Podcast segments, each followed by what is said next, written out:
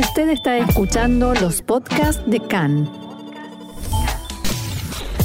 CAN, Radio Nacional de Israel. Hoy martes 16 de agosto, 19 del mes de Av, estos son nuestros titulares. Un soldado de Tzal resultó muerto anoche por fuego amigo cerca de Tulkarem en la margen occidental. Informe oficial muestra un alarmante aumento de la inflación, el índice de precios al consumidor y precios de la vivienda. Irán respondió a la propuesta de acuerdo nuclear de la Unión Europea, preocupación en Israel por eventuales concesiones al régimen de los ayatolás.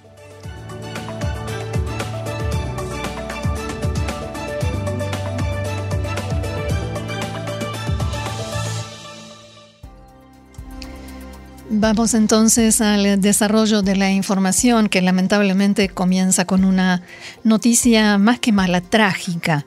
Un soldado israelí resultó muerto anoche en un incidente de fuego amigo cerca de Tulkarem en la margen occidental.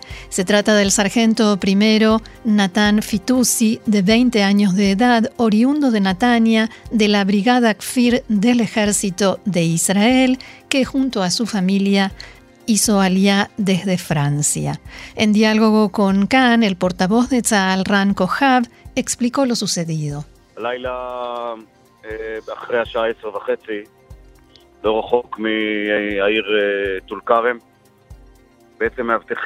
Esta noche, después de las diez y media, no muy lejos de la ciudad de Tulkarem, soldados que se encontraban custodiando la zona para impedir el ingreso de atacantes, infiltrados ilegales y terroristas de oeste a este, uno de los efectivos se alejó del puesto de custodia, el puesto donde se encuentran durante toda la noche. El soldado regresó después de algunos minutos y como consecuencia de un error en la identificación y después de haber llevado a cabo el procedimiento, el procedimiento de arresto de un sospechoso, uno de los soldados disparó por error contra un compañero.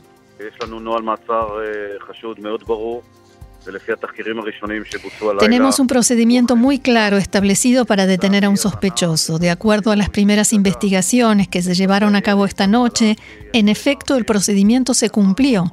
Como consecuencia de un error en la identificación, hubo disparos.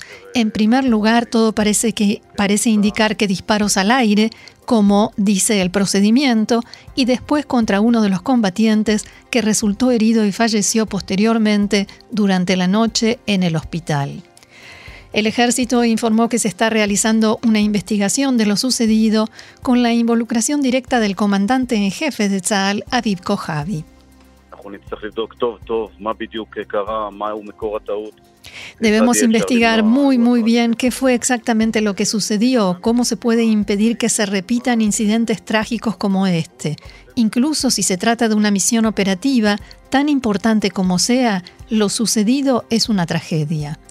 El soldado que disparó relató que Natán fue a rezar y cuando regresó él no comprendió que se trataba de su compañero y por eso disparó.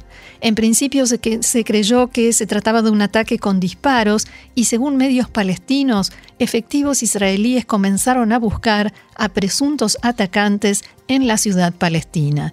Pero poco después un oficial militar informó que, de acuerdo con la investigación preliminar, se trató de un incidente de lo que se conoce como fuego amigo.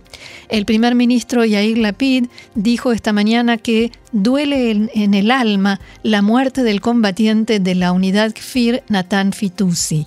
Envío en nombre del gobierno y los ciudadanos de Israel cálidas condolencias a su familia y amigos y fuerzas en este momento tan difícil. El ministro de Defensa, Benny Gantz, dijo que Tzal está comprometido a investigar, sacar conclusiones y lecciones para que hechos como este no se repitan. Así será. Y hay que decir que un miembro de la familia del soldado, Moshe Fitoussi, dijo en diálogo con Khan que nadie en la familia no está, nadie está enojado con el soldado que disparó, por el contrario, en pena por él. Más información, en el campamento de refugiados de Heiche, al sur de Belén, decenas de palestinos intentaron impedir el arresto de un sospechoso y la confiscación de armas arrojando botellas incendiarias y piedras contra los efectivos israelíes. Según informó Tzahal, las fuerzas respondieron utilizando medios de dispersión de manifestaciones. No hubo heridos entre los efectivos israelíes. Durante la última noche fueron arrestados 12 palestinos con pedido de captura en la margen occidental. Cambiamos de tema, tal como lo habían anunciado ayer, las autoridades iraníes respondieron a la propuesta que presentó la Unión Europea para salvar el acuerdo nuclear. La agencia de noticias iraní MER informó anoche, Irán ha enviado al alto representante de la Unión Europea para Asuntos Exteriores, Josep Borrell, su respuesta. Este medio de comunicación, que es semioficial, indicó que en la respuesta Irán expresó su opinión acerca de las cuestiones que quedan por resolver en las conversaciones. Según la agencia oficial IRNA, el régimen iraní considera que hay diferencias en tres cuestiones y Estados Unidos ha mostrado flexibilidad en dos de ellas, pero se deben incluir en el texto. El informe explica que la tercera cuestión está relacionada con las garantías del acuerdo. Recordemos que ayer el ministro de Relaciones Exteriores iraní, Hossein Amir Abdollahian, anunció que respondería a la última propuesta de la Unión Europea, coordinadora de las conversaciones, y pareció indicar que la firma del acuerdo estaba cerca. Sin embargo, volvió a pedir flexibilidad a Estados Unidos para cerrar el acuerdo. Estados Unidos todavía no respondió formalmente a la propuesta europea, pero el portavoz de la Secretaría de Estado en Washington dijo anoche que los iraníes deberán renunciar a las exigencias que exceden el marco del acuerdo nuclear original. La Unión Europea recibió anoche la respuesta de Teherán y ya la está estudiando al tiempo que mantiene consultas con Estados Unidos y los otros participantes. Así lo confirmó en declaraciones a agencias internacionales la portavoz de Exteriores de la Unión Europea, Nabila Masrali. Aquí en Israel, Fuentes de, algo, de, alto rango que dialogaron con Khan dijeron que se estima que en Estados Unidos esperan alguna señal de flexibilidad por parte de Irán para poder dialogar sobre los temas que quedaron pendientes en las conversaciones, especialmente el de las investigaciones sobre rastros de uranio hallados en diferentes instalaciones en Irán. En Israel, por supuesto, hay preocupación por la posibilidad de que se vea flexibilidad no solamente del lado iraní, sino también por parte de Estados Unidos. Por ello, en los últimos días se ha intensificado el diálogo de factores político-diplomáticos y de seguridad de Israel con sus pares en Washington para asegurarse de que Estados Unidos no dé marcha atrás respecto de garantías y promesas que le hizo a Israel en los últimos meses acerca de cuáles serán las líneas rojas, los límites de las concesiones a Irán. Entre otros, el titular del Consejo de Seguridad Nacional, Eyal Hulata, dialogó con su par de Estados Unidos, Jake Sullivan, y las conversaciones entre funcionarios israelíes y norteamericanos continúan.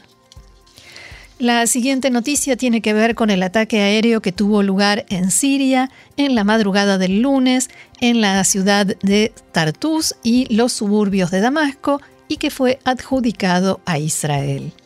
El diario Al-Quds al-Arabi informa hoy, citando fuentes militares, que fueron atacadas bases pertenecientes al sistema de defensa aérea del ejército sirio y que no había allí agentes pro-iraníes o de la organización libanesa Hezbollah. De acuerdo con la fuente, Israel intenta impactar y dañar la defensa aérea de Siria para minimizar su efectividad o, en palabras del informe, crear huecos en la defensa aérea siria y por allí ingresar en el espacio aéreo de ese país.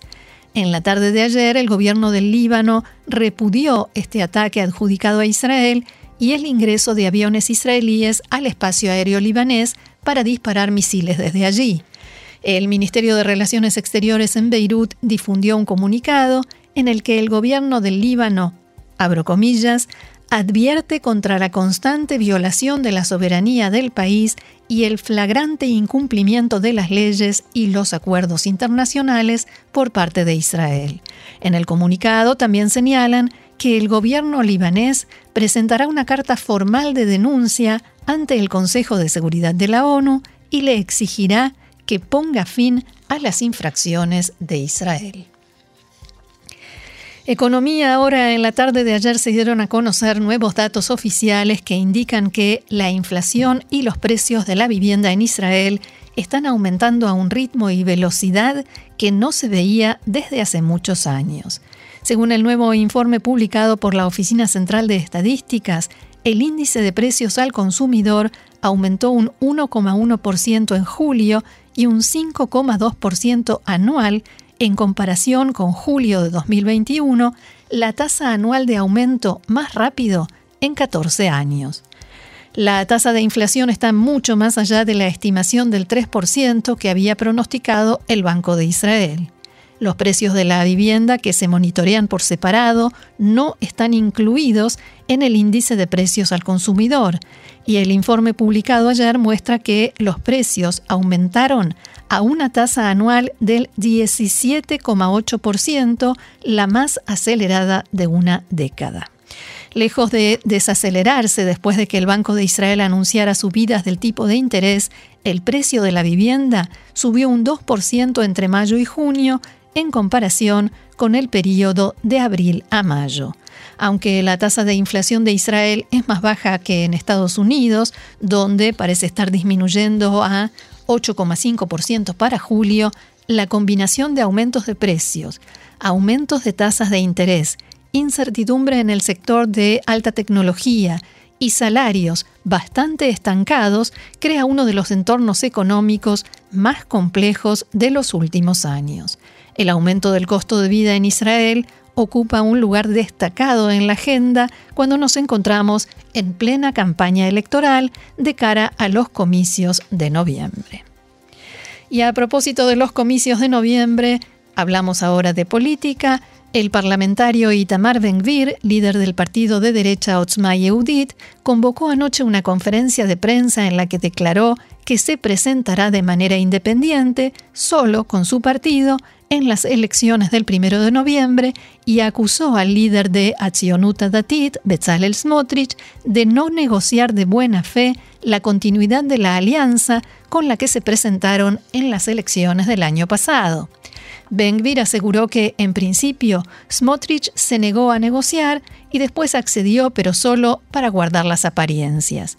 He intentado por todos los medios lograr la unidad entre nosotros, dijo Ben-Gvir, pero dado que Betzalel ha rechazado todas mis concesiones, declaro esta noche que Otzma Yehudit se presentará solo en las elecciones.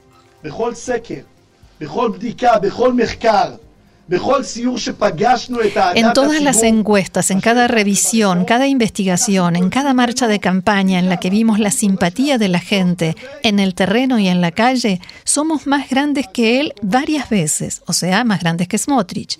Y él exige para su partido tres cuartos de la lista de candidatos. Renuncia al primer lugar de la lista, no le alcanzó. Renuncia a tener mayoría en la lista de candidatos, no le alcanzó. Renuncia a la exigencia de igualdad, no le alcanzó. Ben-Gvir y Smotrich venían negociando desde hace semanas para renovar esta alianza política, con la cual en 2021 obtuvieron juntos seis escaños. Las encuestas realizadas a principios de esta semana mostraron que la alianza se orienta más hacia los 9 a 11 lugares en la Knesset esta vez. A pesar de la declaración de Ben-Gvir, queda un mes, un mes entero antes de la fecha límite del 15 de septiembre fecha en la que se cierran las listas de los partidos, lo que significa que todavía hay tiempo para que las negociaciones se reanuden y concluyan con éxito. Y a pesar de las declaraciones de Ben de anoche, el titular de Otzma Yehudit no cerró del todo la puerta a su amigo, como lo llamó, Bezalel Smotrich.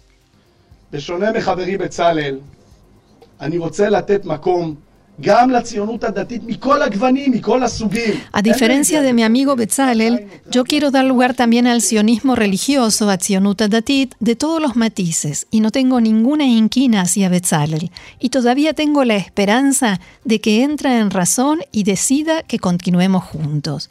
¿Qué quiso decir con esto? Esta mañana lo explicó en diálogo con Khan. Bengbir dijo que Smotrich quiere que la lista represente al sionismo religioso clásico en sus palabras y él quiere abrir la lista a todo el pueblo de Israel, por ejemplo, que ingresen más mujeres. Hay que decir que Bengbir y Smotrich se acusaron mutuamente, se hicieron todo tipo de reclamos, pero todo el tiempo mi amigo, mi amigo, mi gran amigo. Casi a la misma hora y como para quitarle un poco de protagonismo a su amigo, Bezalel Smotrich difundió un mensaje grabado en el cual decía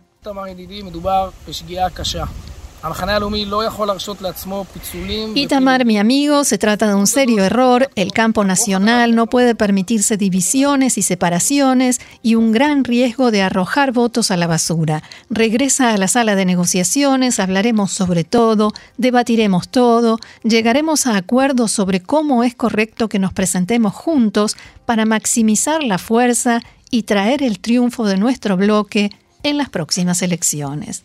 Lo más probable es que estos dos tan particulares amigos continúen así dialogando a través de los medios de comunicación y las redes sociales hasta el día de las elecciones y quizás también después, principalmente si se da el caso de tener que repartir culpas y responsabilidades.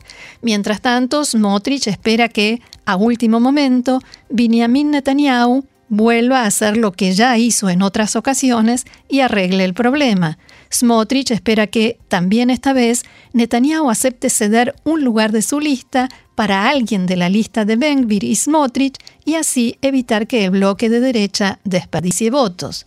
Sin embargo, esta vez Netanyahu ya ha dicho que el Likud no cederá ningún lugar para ninguno de ellos. Smotrich y Bengbir saben que tienen tiempo hasta el 15 de septiembre y todo parece indicar que tienen intención de seguir jugando este juego político que al mismo tiempo forma parte de la campaña electoral y es una buena excusa para ocupar espacio en los medios y atraer la atención de potenciales votantes.